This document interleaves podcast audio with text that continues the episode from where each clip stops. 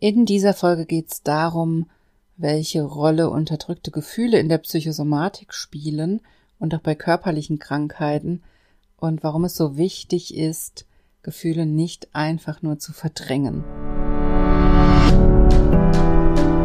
Herzlich willkommen zum Gehirnwäsche-Podcast. Wie du die Welt siehst, beginnt in deinem Kopf. Und deswegen hat auch jeder Gedanke das Potenzial, in deinem Leben etwas zu verändern. Mein Name ist Dr. Johanna Disselhoff. Ich arbeite seit über elf Jahren als Psychologin und in diesem Podcast schalten wir jetzt den Schonwaschgang in deinem Kopf ab und ich zeige dir, wie du die Kraft deiner Psyche wirklich nutzt.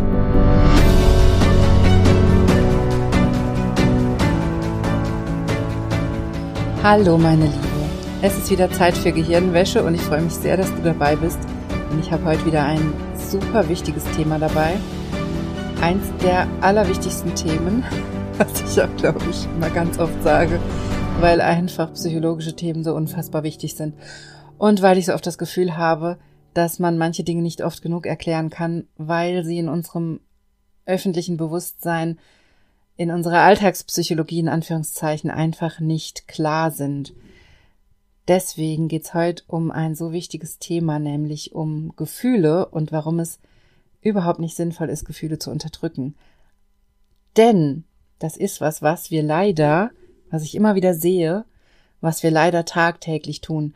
Wir unterdrücken Gefühle, wir lenken uns ab, wir verschieben sie, aber wir spüren sie nicht. Wir haben regelrecht eine Angst vor Gefühlen. Das hat mich immer schon in meinen Jobs total erstaunt, wenn dann zum Beispiel ich gerufen wurde als Psychologin, weil jemand weint. Oh mein Gott, da weint jemand. Johanna, du musst kommen. Wo ich schon immer dachte, weinen ist doch nichts Schlimmes. Weinen ist doch super. Lass die Person doch weinen. Das tut doch gut. Weinen ist ja zum Beispiel unser eingebautes Druckventil als Mensch. Das ist das Schöne am Weinen. Wir können aus jeder Emotion heraus weinen. Wir können vor Freude weinen, vor Trauer, vor Wut, vor Angst, vor Ekel. Es ist immer unser Druckventil. Und Weinen ist daher überhaupt nichts Schlimmes, sondern ein ganz, ganz wunderbarer Verarbeitungsmechanismus, wenn wir mit Gefühlen konfrontiert sind, die uns gerade zu viel sind.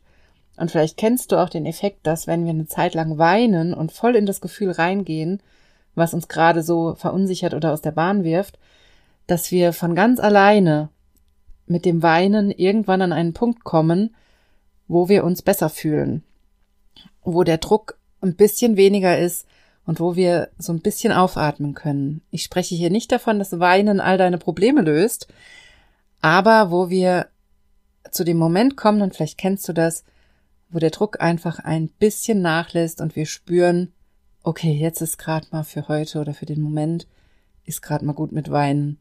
Jetzt können wir uns beruhigen und jetzt können wir wieder was anderes machen. Und dafür ist Weinen eine wunderbare Methode. Aber jetzt hier zu meinem kleinen Exkurs zum Thema Weinen möchte ich natürlich auch dazu sagen, wenn du das Gefühl hast, du kannst das nicht alleine oder du kommst nicht mehr raus oder du kannst nicht aufhören, dann such dir bitte immer professionelle Hilfe. Dann such dir eine Psychotherapie oder eine Beratungsstelle in deiner Nähe und lass dich dazu beraten und arbeite daran, hol dir Hilfe, du musst das nicht alleine durchstehen. Und wenn du das Gefühl hast, dass du da nicht mehr rauskommst, dann ist das hier auch keine sinnvolle Übung für dich, sondern dann bitte nur mit therapeutischer Hilfe. Aber für alle anderen ist das Weinen ein wunderbares Ventil und wir nutzen es meiner Meinung nach viel zu selten. Das klingt jetzt vielleicht total komisch, aber ich weine echt oft. Und weinen wird immer so als Schwäche gesehen oder als ob man labil wäre oder als ob irgendwas nicht in Ordnung wäre oder als ob es uns furchtbar schlecht geht. Aber weinen ist ein wunderbares Druckventil und das habe ich gerade jetzt in der Pandemie wieder gemerkt, wie wichtig das ist, ab und zu einfach mal zu heulen, es einfach mal rauszulassen weil man, wie gesagt, nach einer Weile von ganz alleine an diesen Punkt kommt, wo es einem besser geht, wo der Druck einfach mal raus ist und wo man merkt, okay, jetzt ist es besser. Es ist nicht dann toll, es ist dann auch nicht gut, das Weinen löst nicht alles, aber es nimmt den Druck und es hilft uns, uns wieder aufzurappeln. Wir kommen an den Punkt, wo wir wieder aufstehen können und wieder Kraft sammeln können. Und deswegen finde ich das Weinen so ein unglaublich wichtiges Tool. Also, ich habe dir jetzt eigentlich noch gar nichts zum eigentlichen Thema dieser Folge erzählt. Das Allerwichtigste, was ich dir hier heute mitgeben will, ist, es ist nicht schlimm, wenn du weinst, sondern es ist ein ganz normaler Mechanismus, es ist unser ganz normales Druckventil, wenn es uns zu viel wird. Und deswegen nutze es auch. Es kann wirklich sehr erleichternd sein, wenn man sich einfach erlaubt, auch mal zu weinen. So, aber jetzt mal zum eigentlichen Thema, wobei das Weinen natürlich sehr viel mit dem Thema unterdrückte Gefühle zu tun hat, denn wenn wir Gefühle nicht unterdrücken, sondern sie ernst nehmen, sie spüren und sie rauslassen, dann kommen wir eben auch ganz schnell zum Weinen. Aber leider, leider machen wir im Alltag oft das komplette Gegenteil, anstatt unsere Gefühle rauszulassen, sie richtig zu spüren und zu heulen und auch zu zeigen, dass es uns trifft, dass es uns schlecht geht oder selber uns die Zeit zu nehmen, diesen Druck abzubauen, machen wir das Gegenteil, wir verdrängen die Gefühle. Wir drücken sie runter, wir wollen sie nicht spüren, wir lenken uns ab, wir betäuben uns mit allen möglichen Mitteln, da hat unsere Gesellschaft eine breite Palette an Möglichkeiten, ob das Rauchen ist, ob das Alkohol ist, ob das Süßigkeiten sind, ob das Fastfood ist, ob das Fernsehen ist. Wir haben eine breite Palette an Möglichkeiten, wie wir Gefühle unterdrücken und die nutzen wir natürlich auch. Und, muss ich natürlich dazu sagen, mache ich natürlich auch. Aber das ist natürlich auch ganz normal, dass wir das machen. Aber ich möchte dich wirklich dazu ermutigen, einerseits dich den Gefühlen mehr zu stellen und die Angst vor Gefühlen zu verlieren. Denn das ist ein Grundproblem in unserer Gesellschaft und das ist auch ein Grundproblem in der Psychosomatik. Denn diese verdrängten Gefühle führen dazu, dass wir krank werden. Verdrängte Gefühle können uns massiv krank machen. Vor allem, wenn wir Gefühle über Jahre hinweg oder Jahrzehnte hinweg verdrängen und sie nicht rauslassen und dadurch Verhaltensmuster entwickeln, die immer mehr diesen Zustand stabilisieren und immer mehr dazu führen, dass wir keine Gefühle zeigen können oder zulassen können oder sie vielleicht schon gar nicht mehr spüren können. Das gibt's in allen Abstufungen. Und die Verdrängung von Gefühlen ist das Grundproblem in der Psychosomatik. Das heißt, wenn du gesünder werden willst, wenn du fitter werden willst, belastbarer werden willst, wenn du es mit chronischen Krankheiten zu tun hast oder mit psychosomatischen Krankheiten, dann ist es unglaublich wichtig, dass du an diese verdrängten Gefühle wieder dran gehst, dass du dich diesen Gefühlen wieder stellst und einen neuen Umgang damit lernst. Denn sehr, sehr wahrscheinlich liegt in diesen verdrängten Gefühlen die Ursache für deinen Gesundheitszustand. Also wenn es dir körperlich nicht gut geht oder auch psychisch nicht gut geht, dann sind diese verdrängten Gefühle ganz, ganz wichtig. Und dann gibt's natürlich zwei wichtige Ebenen auf denen man ansetzen muss. Das ist einmal das, was schon lange verdrängt ist, dass man da wieder hinguckt und das bearbeitet. Und auf der anderen Seite, dass man auch einen neuen Umgang mit Emotionen lernt. Also, dass man auch lernt, wie man im Alltag anders mit Gefühlen umgeht. Für beide Ebenen ist die Selbsthypnose ein wunderbares Tool, weil durch die Selbsthypnose wir einen ganz leichten Zugang haben zu verdrängten Gefühlen und die nachverarbeiten können. Das kann dann also auch in der Hypnose mal emotional werden, aber meistens mit viel Abstand und ohne jetzt extrem in das Gefühl reinzugehen, sondern in der Hypnose ist es oft wichtig, die Verbindung zu dem ursprünglichen Gefühl wiederherzustellen, um es dann verarbeiten zu können und um dann das Symptom zu lösen. Also was ich dir hier heute unbedingt mitgeben möchte, ist, dass hinter deinen Symptomen ganz oft psychische Themen stecken und ganz oft eben verdrängte Gefühle. Und dass es wichtig ist, das aufzulösen. Und das ist wunderbar und ganz einfach mit Hypnose. Es ist einfach, das heißt aber nicht, dass es leicht ist. Das darf man nicht verwechseln. Es ist natürlich trotzdem emotionale Arbeit, ist immer anstrengend. Das ist anstrengend. Man kann auch, es kann auch sein, dass man nach der Hypnose auch echt einfach fertig ist, müde ist, weil das wirklich eine sehr anstrengende Arbeit ist. Das habe ich selber zum Beispiel auch. Ich gehe auch regelmäßig zu einer Kollegin zur Hypnose, um meine eigenen Themen zu bearbeiten und auch zur Supervision, um beruflich weiterzukommen. Und da halte ich mir meistens den kompletten Nachmittag frei nach diesem Termin und den restlichen Tag, weil ich danach ganz oft müde bin und fertig bin und die Zeit auch brauche, um mich wieder zu sortieren und dann erst am nächsten Tag wieder in die Arbeit starte oder wieder anstrengendere Dinge mache, weil das wirklich eine Umstrukturierung im Gehirn ist, sozusagen mit der Hypnose. Wir arbeiten ganz intensiv an diesen Verbindungen, die wir da haben. Und das ist schlicht und ergreifend körperlich anstrengend. Und das sagen auch immer ganz viele Teilnehmer in meinen Hypnosen oder Kursen, dass das anstrengend ist. Wobei es auch die Übungen gibt, die super erholsam sind und entspannend. Und dann gibt's eben die Übungen, die sehr tiefgehend und anstrengend sind. Also es gibt beides in der Hypnose und beides ist aber total wichtig und tut gut. Und was ich dir hier unbedingt auch mitgeben möchte, weil das auch so ein Mythos ist, der in unserer Gesellschaft sich so, sich so hartnäckig hält, dass die Zeit alle Wunden heilt. Das ist so ein Spruch, den man immer wieder hört, die Zeit heilt alle, Wunden. Und aus meiner Sicht ist es absoluter Unsinn. Die Zeit heilt überhaupt nichts. Die Zeit alleine heilt gar nichts. Ganz im Gegenteil.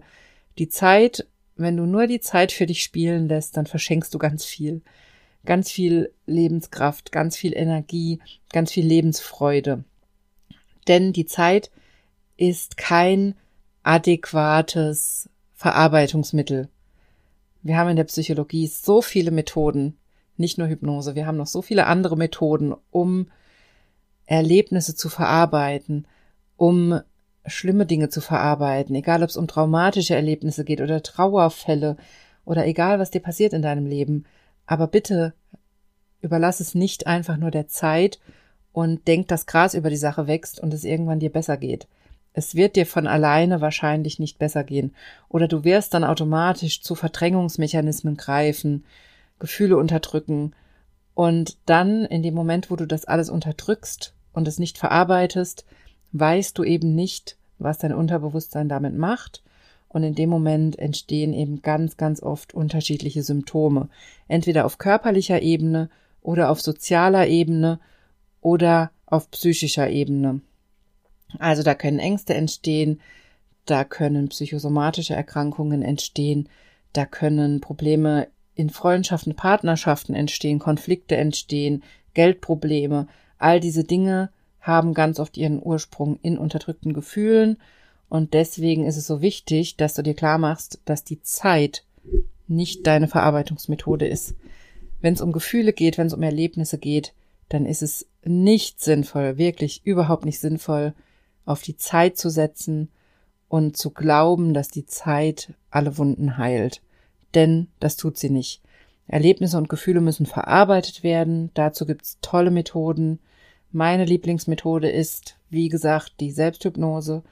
Aber es gibt auch viele andere Methoden. Das heißt, auch wenn du mit Hypnose überhaupt nichts am Hut hast und dir aber was Schlimmes passiert ist, dann such dir psychotherapeutische Hilfe, such dir Beratungsstellen oder Coachings und arbeite an dem Thema das lohnt sich. Das ist eine Arbeit, die ist natürlich anstrengend und emotional.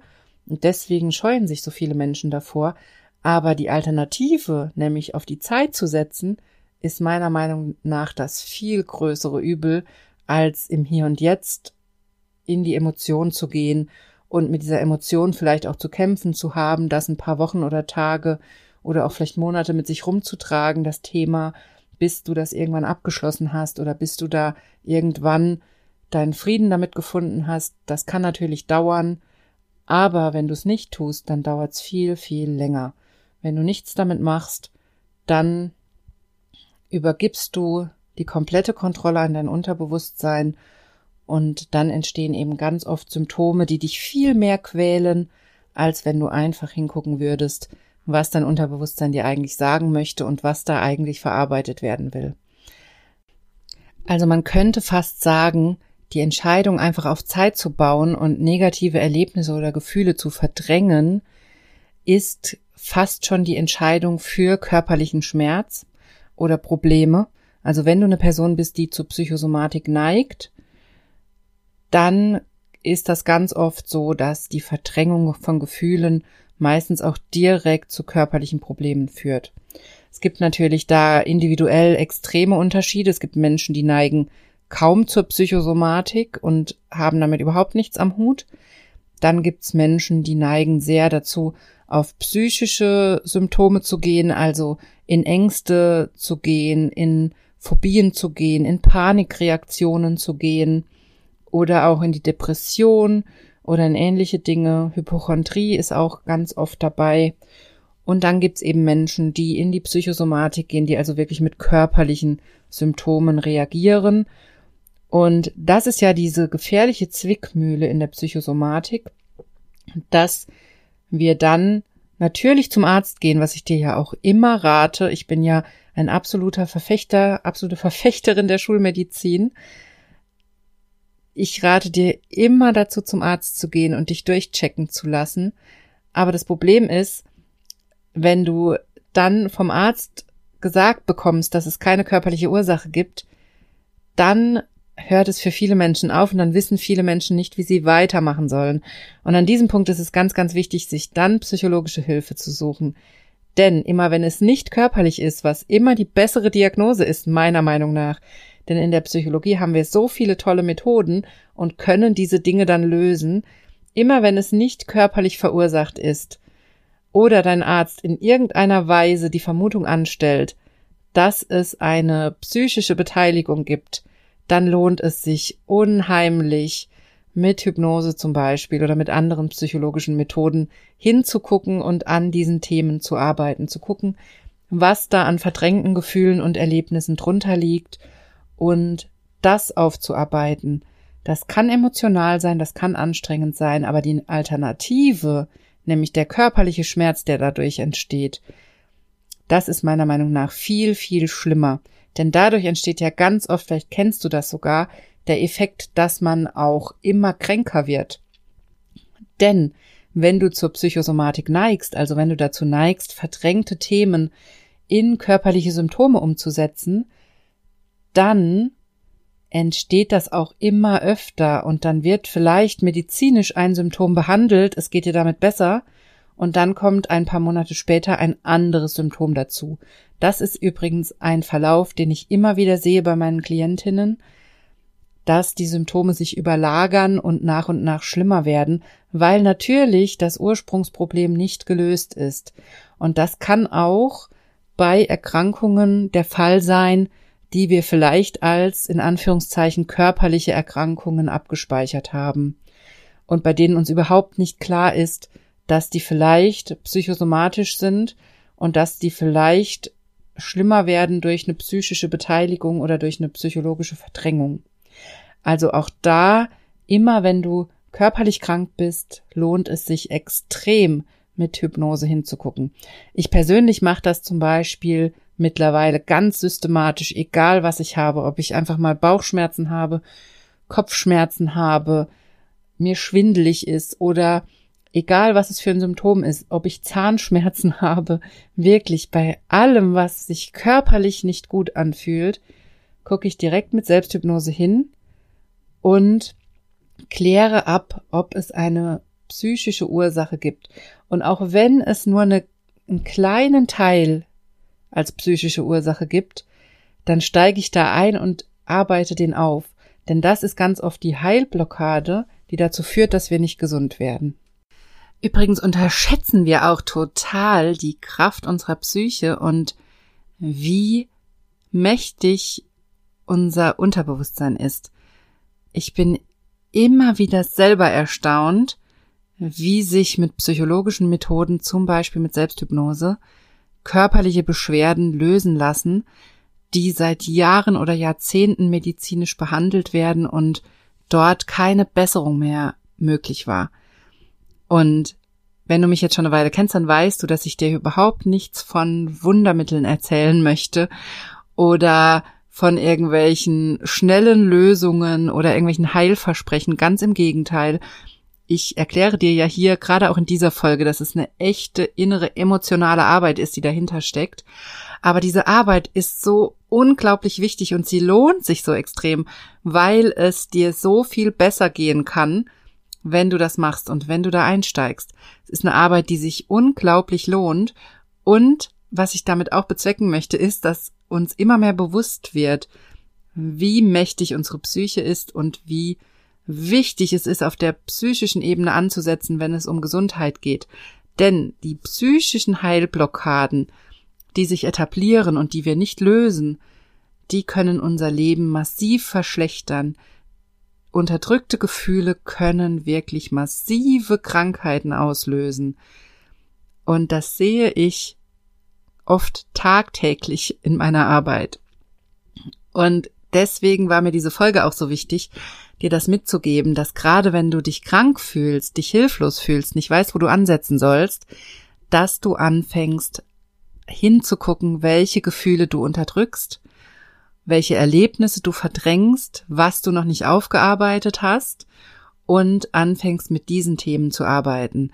Es kann sein, dass du dazu psychologische Hilfe brauchst, dann melde dich gerne bei meinen Kursen an. Meine Kurse sind genau auf diese Themen ausgelegt oder such dir in deiner Umgebung eine psychotherapeutische Unterstützung oder eine Beratungsstelle und fang an, an diesen emotionalen Themen zu arbeiten.